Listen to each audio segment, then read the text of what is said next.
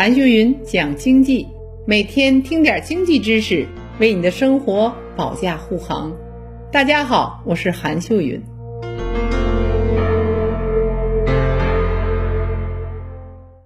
时隔二十年，十一月啊，我国再一次发布了一份与老年人相关的文件，就是积极实施应对人口老龄化的国家战略。数据显示，两千年我国六十岁以上的老年人呢，有一点二六亿。占总人口的百分之十，但到了二零二零年，这一数字是二点六四亿，占总人口百分之十八点七了。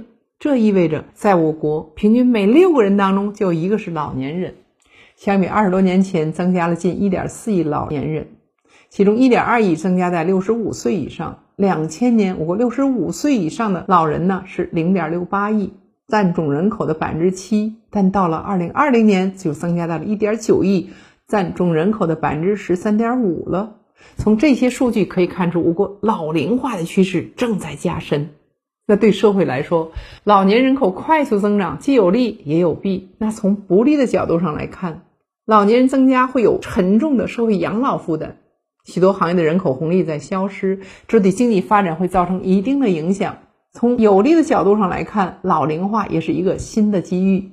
庞大的老年群体，这会带动养老市场的大发展。我认为会对以下三个产业有积极的影响。第一个受益的是房地产，提出让子女与父母就近居住。文件里有这样一句话，最受的关注，就是研究制定住房等支持政策，完善阶梯性的电价、水价、气价政策，鼓励成年子女与老年父母就近居住或共同生活，履行赡养义务，承担照料的责任。从这一点上可以看出，后续从养老角度出发，一些购房政策会有所调整。可以设想会有类似的政策，即各地楼盘的认购过程中呢，可以向此类有养老刚需的购房者倾斜。你比如说，首付比例要低，贷款利率要低，同时税收方面也会给予优惠，适当免征房地产税等等。那第二个受益的是保险业，就是建立多层次养老保险体系。文件指出啊，鼓励商业保险机构在风险可控和商业可持续的前提下，开发老年人健康保险产品。数据显示啊，目前可供老年人选择的保险产品已超过一千个了，基本上涵盖了老年人最为关注的疾病险、医疗险、意外险、养老险等产品。不过，和我国规模庞大老年人口相比，保险覆盖率仍然需要进一步的提高。截止到目前，全国有1.07亿的60岁以上老年人持有商业保险保单，但老年人商业保险的渗透率仅为百分之四十一。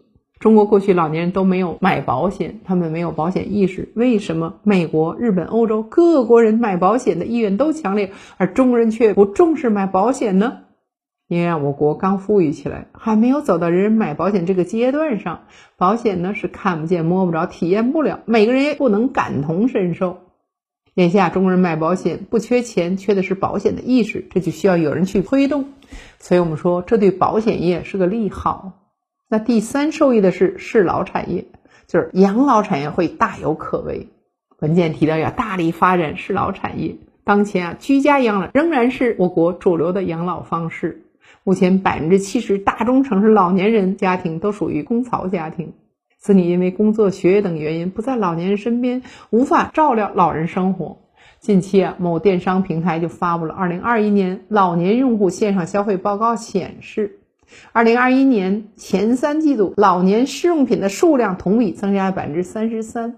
销量同比增加百分之七十三，智能家电以及数码产品也走进了老人的生活，像电子锁、智能马桶成交额同比就增长超过了百分之七十，恒温的花洒、智能晾衣架成交额同比增长超过了百分之五十，智慧加居家养老的商品呈现出热销的局面。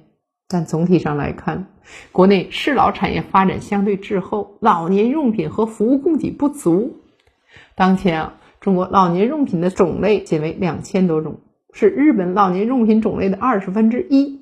数据显示啊，目前我国老年消费市场已达到十万亿元左右的规模，并以每年大约百分之二十到百分之三十的增速在上升。预计到二零三零年，老年人口将会达到三点七亿，届时啊，我国老年人口的总消费也将达到十八点三万亿。面对如此庞大的消费市场，如果能从老年实际需求出发，找到产品服务与适老性的契合点，不仅能满足老年群体对适老化产品及服务的需求，也会开辟更为广阔的市场。这就是市场的商机，也是民生的工程。咱们总结一下。这次我国新发布的与老年人相关的文件，除了感受到我国老龄化趋势正在加深之外，也让我们看到新的机遇。你比如说吧，针对养老刚需的房地产企业、养老保险业以及适老产业都会迎来大发展。网友朋友，你对养老行业有什么看法吗？欢迎在评论区与我交流。好了，这一期就到这里，让我们下一期接着讲。